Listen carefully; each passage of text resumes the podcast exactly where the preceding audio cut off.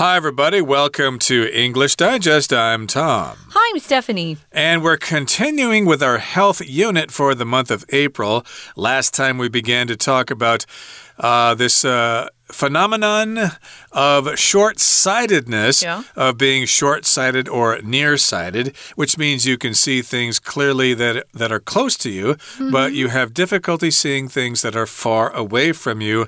And we talked about this problem being especially acute here in Asia. Yeah, and the percentages for uh, short sightedness are quite high in Asia. Um, our author in day one used the term acute. If something's acute, it's kind of intense or severe. And we're seeing an, a rise in this.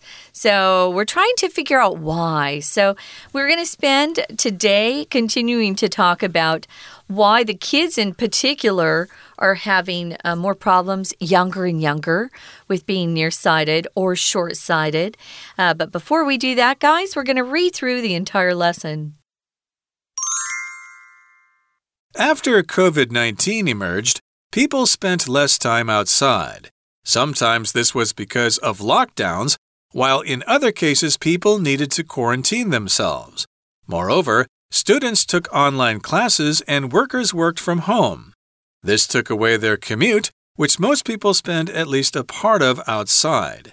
Data from China shows that even a relatively short lockdown increased myopia rates from 5.7% to 21.5% in six year old children. It's likely this pattern was repeated globally. Many parents are concerned that screen time contributes to vision problems.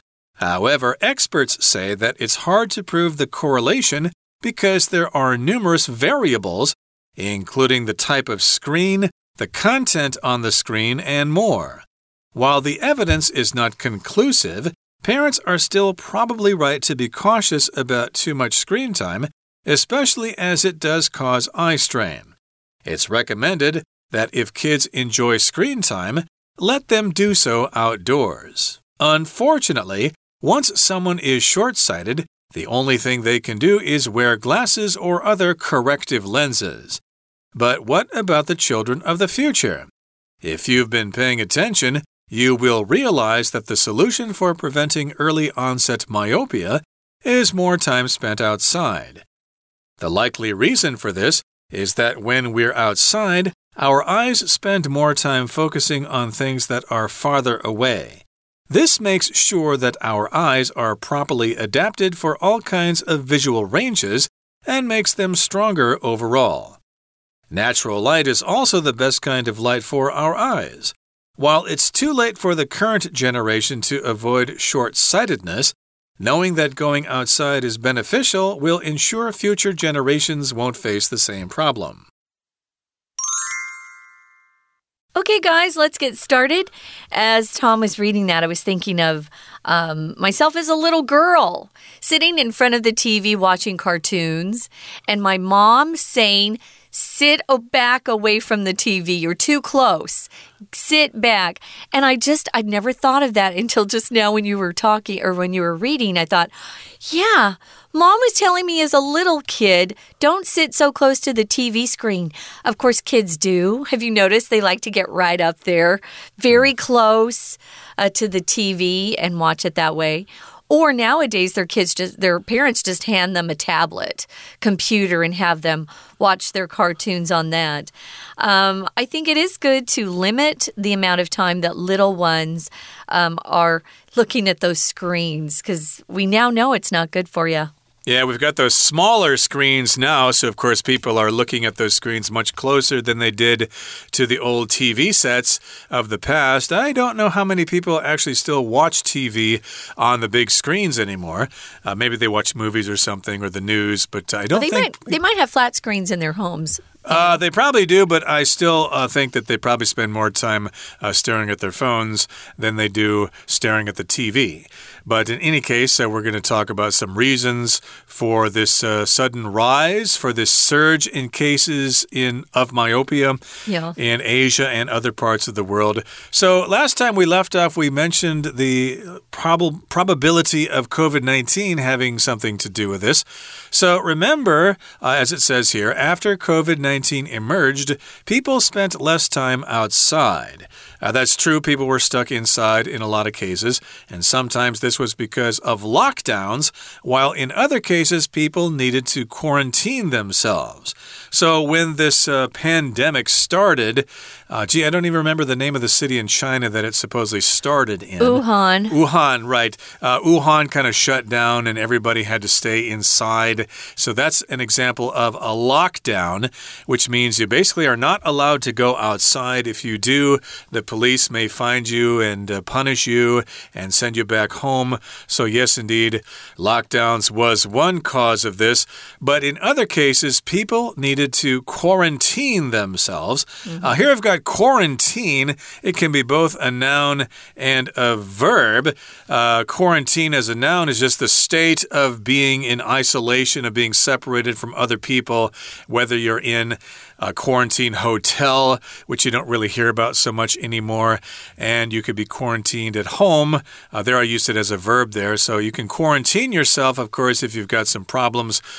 Now, it says here, moreover, we've got those problems, but students took online classes and workers worked from home.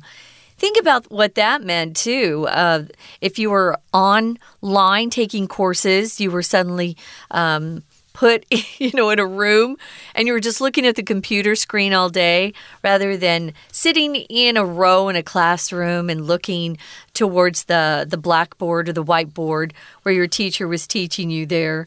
So that wasn't good. And then uh, a lot of people were working from home. You could no longer get up and maybe go attend a meeting. You know, your meetings were right there with you sitting in that chair. So there were a lot of people that were spending a lot of time uh, looking very closely at a screen. This took away their commute.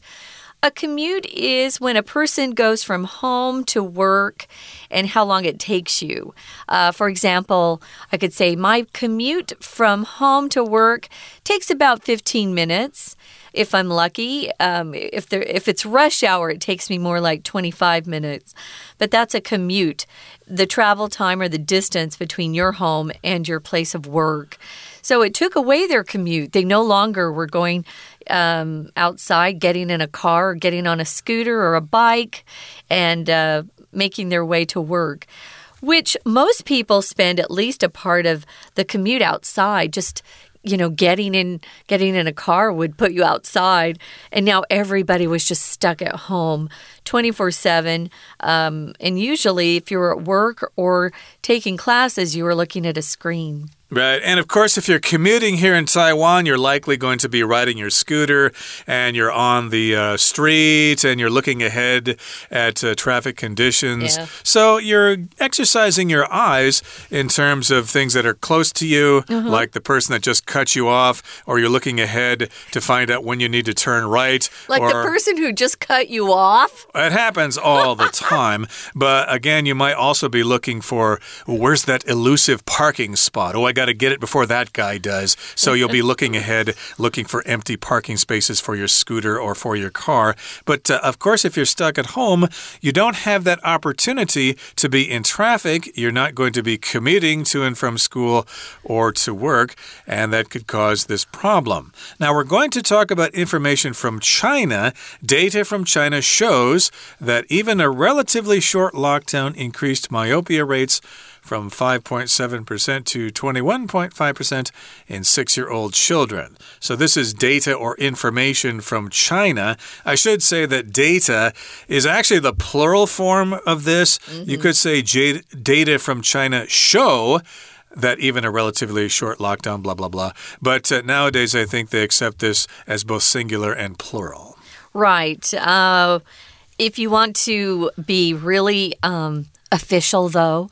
And if you're writing a research paper and you're getting graded, I would go ahead and treat data as a plural noun, especially if you're in America. um, moving on to the next paragraph, it says many parents are concerned that screen time contributes to vision problems. They should be concerned because it does. Yeah, be careful with that. Um, it's not good for kids to be on, you know, uh, tablets or looking at a phone for any amount of time. I think sometimes parents do use these devices as a babysitting device. You know, they're probably busy trying to, um, maybe they're working from home, they're trying to uh, do some work you know that there are companies asking them to work and they're they have a little one at home and they just hand them a tablet or a phone to keep them busy or occupied for a while, but it doesn't help the kid's vision. When you say something contributes to something else, it just means it adds to something. So you can contribute in a lot of different ways. Now, if uh, if you're contributing to a situation, it just means that's one of the causes of that particular situation but we also use it in a positive way. You can contribute money to an organization or to an event that you believe in. But here we're actually saying that something we're talking about, and here it's screen time, it's actually one of the causes uh, of vision problems that we're seeing today. Yep, it's causing vision problems. It's uh, bringing them about. They're more common. And uh, here it goes on to say, however, experts say that it's hard to prove the correlation or the relationship because there are numerous variables including the type of screen, the content on the screen, and more. Uh, maybe, uh, for example, the brand of the phone they're looking at, the tablet, the resolution of the screen, uh, where the person tends to look at the device, whether it's in a dark room or a well lighted place. Uh, yeah, there are all sorts of different factors. So, yes, the experts say it's hard to prove this correlation. Correlation just means the relationship between something. We usually use this if we talk about uh, things in society that we're trying to research to find out causes. Well, there's a correlation between the unemployment rate and the high crime rate. There's a relationship there, there's a correlation. Uh, you'll often see it when people um, in scientific fields, especially, are trying to prove a theory to be true or false. Um, maybe someone says there's a correlation between. Uh, a recession and the levels of crime that that you experience in your city. They're trying to show that there's a link between the two. So yeah, they uh, uh, the, it's very hard to prove the correlation sometimes because there are a lot of factors or variables that are um, actually having an impact. It's hard to narrow it down to just one thing. A variable is just one method or one element of something, one factor of something that can change. So, and like Tom said, it could be the type of screen or content on the screen and more. There are a lot of different factors or variables. Okay, that brings us to the midway point in our lesson for today. Let's take a break and listen to our Chinese teacher. 听众朋友，大家好，我是安娜。我们昨天带大家开始来探讨一个很严重的问题，就是 myopia 近视。而且亚洲啊，中国、台湾、韩国啊、新加坡，怎么近视的小朋友越来越多了？昨天提到有几个原因，比如说像是户外时间很少啦，或者是真的近距离阅读啊，或者是盯着荧幕时间很长等等。那后来又提到一个很重要的关键，就是新冠疫情。所以今天我们顺着这个新冠疫情，看一下这个近视跟新冠疫情之间的关系。因为其实新冠疫情出现之后，大家在户外时间就减少嘛。有时候是整个封城，那有时候要自主隔离，那有时候线上上课根本不用出门。所以我们的第一段很重要。第一段在第二句的时候呢，我们看到第二句逗点前面的 lock down 这个字就是所谓的封城。那整个城都封起来，你连门都不能出，为，这第一个原因。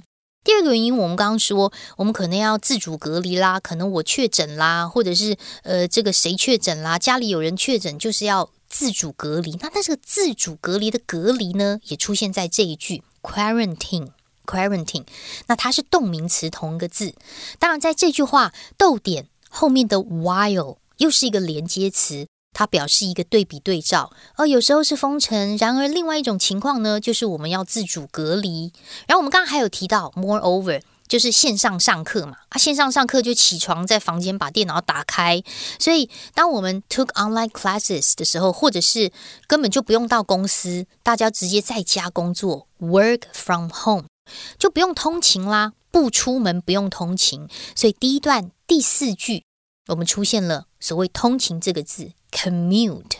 至少大部分的时间，大多数的人。我们都会有一部分因为通勤就是在户外度过，所以通勤也很重要啊。能够出门可以看到远的东西，就可以放松肌肉。好，那我们刚刚提到封城这件事情嘛，来自中国的数据就显示，即便是相对时间比较短的封城，也会使小孩子，比如说六岁的小孩，他的近视率增加到百分之二十一点五。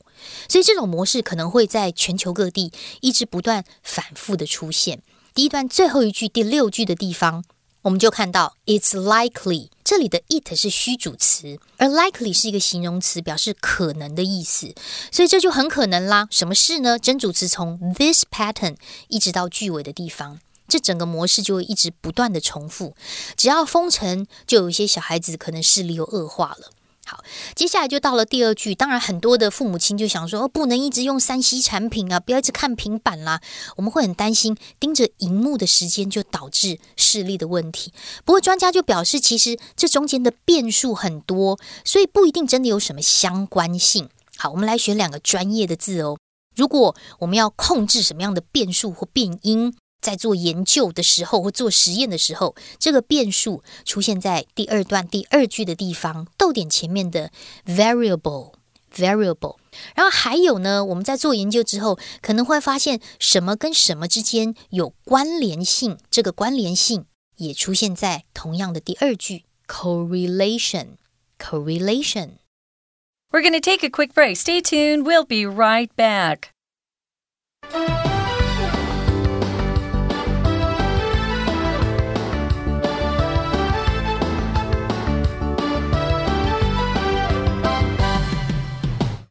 Let's continue with our lesson now. We're talking about possible causes for the surge in cases of myopia. And uh, we did uh, talk about some parents being concerned that uh, screen time contributes to vision problems for their children. But experts say, well, it's hard to prove this correlation because there are all these different variables, these different factors, which include various factors like the type of screen, the size of the screen, the resolution, etc., etc. And while the evidence is not conclusive, parents are still probably right to be cautious about too much screen time especially as it does cause eye strain. So the evidence is not conclusive. We can't prove for sure that spending so much time staring at screens is causing this rise in myopia. It probably is, but we can't quite prove it yet. We don't have a correlation because of all those variables, so the evidence is not conclusive. Uh, it's just not convincing. But still, parents must be concerned. They still need to be cautious because if you have too much screen time, it definitely will cause eye strain. Indeed, your eyes will feel very tired and sore if you spend six or seven hours staring at your smartphone all day. True. If you're cautious, you're just really paying attention to potential problems or dangers or risks of something. You're very cautious. If you're a cautious driver, uh, you probably aren't aggressive out there on the road.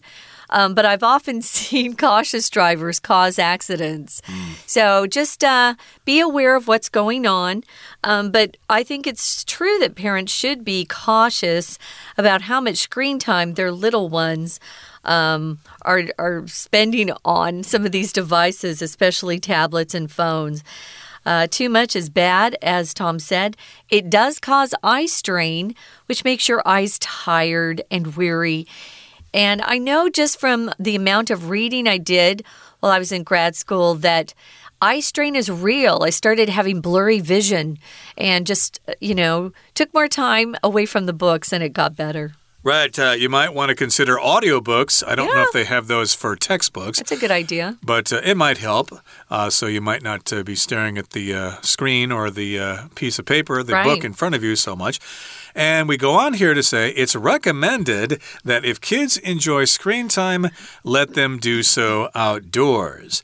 Uh, that might be easier said than done, especially for folks here in Taiwan. I don't want to go outside, Mommy. It's hot outside, or it's raining outside. Why do I have to go outside to look at my smartphone? I'll just do it inside here. So, again, uh, that might not be so easy, but still, if they go outside, they may from time to time look up and, uh, hey, what's that bird that just flew past? Oh, look at the flowers and the trees. Oh, what a beautiful scene. They might actually be encouraged to look at things that are far away. I think that's a nice idea. Unfortunately, once someone is short sighted or nearsighted, the only thing they can do is wear glasses or other corrective lenses. We talked about how some people are wearing contact lenses these days rather than glasses. It can be a lot more convenient that way, and some people think they look better without glasses. I think glasses can be cute too, though. But what about the children of the future? Uh, say we're talking about, you know, kids that haven't been born yet or are tiny. How do we protect them from having, you know, short sightedness or nearsightedness? If you've been paying attention, you will realize that the solution for preventing early onset myopia is more time spent outside. Yay! Hmm. Uh, being outside is very healthy too. And if you get that sun, you're getting your D3, which will keep you healthy. It's really good. Early onset means something um, has come, usually some sort of disease or medical condition you're talking about. Early onset means something has an earlier start than you're normally used to seeing. Um, early onset Alzheimer's, for example, is older people who start to forget things and they forget who they are. They're in families and it just gets worse. But early onset Alzheimer's would be instead of getting it at, say, 80, 85, they might get it at 50, which is really early compared to the average age. So early onset is something, usually a disease or medical condition, that starts before the average Right, so you need to spend more time outside to prevent early onset myopia. The likely reason for this is that when we're outside, our eyes spend more time focusing on things that are farther away. So that's the key here, getting outside. And I should say the good people of Taipei uh, are pretty good about this because yeah. we've got the YouBikes, and people often go out and uh, hire those YouBikes and go riding on the bike paths and things like that. So nice. that will get you outside and you'll spend more time focusing on things that are farther away from you and you'll stay away from uh, your phones more often. And this makes sure that our eyes are properly adapted for all kinds of visual ranges mm -hmm. and makes them stronger overall. So, yes, indeed, the important thing there is to have that visual range to practice looking at things that are close, but also to practice looking at things that are far away. Uh, look at the uh, Yangmingshan mountain range outside of Taipei there. Take a look at that from time to time. Or Guanyin uh, See, see that mountain there uh, to the uh, northwest of Taipei there. And I'm sure you've got uh, corresponding mountains and great scenery uh, in other parts of Taiwan as well. So, what we're seeing is if you're outside, it makes sure that your eyes are properly adapted for all kinds of visual ranges. And what it does is it makes your eyes stronger overall. Overall is just a word we use uh, to talk about including everything the total impact, the total effect.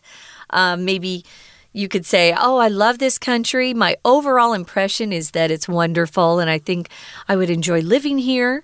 Um, maybe there are a couple of things you don't like, but overall, generally speaking, um, this is how I feel. So so here, overall is an adverb. It's uh, helping to describe stronger. So overall, it makes your vision stronger overall or generally, um, which is a great thing. Natural light is also the best light or the best kind of light for our eyes. We know that. While it's too late for the current generation to avoid nearsightedness or short sightedness, knowing that going outside is beneficial really can help us. It can ensure future generations won't face the same problem. When you're talking about a generation, you're talking about um, all the people who were born and lived at relatively the same time.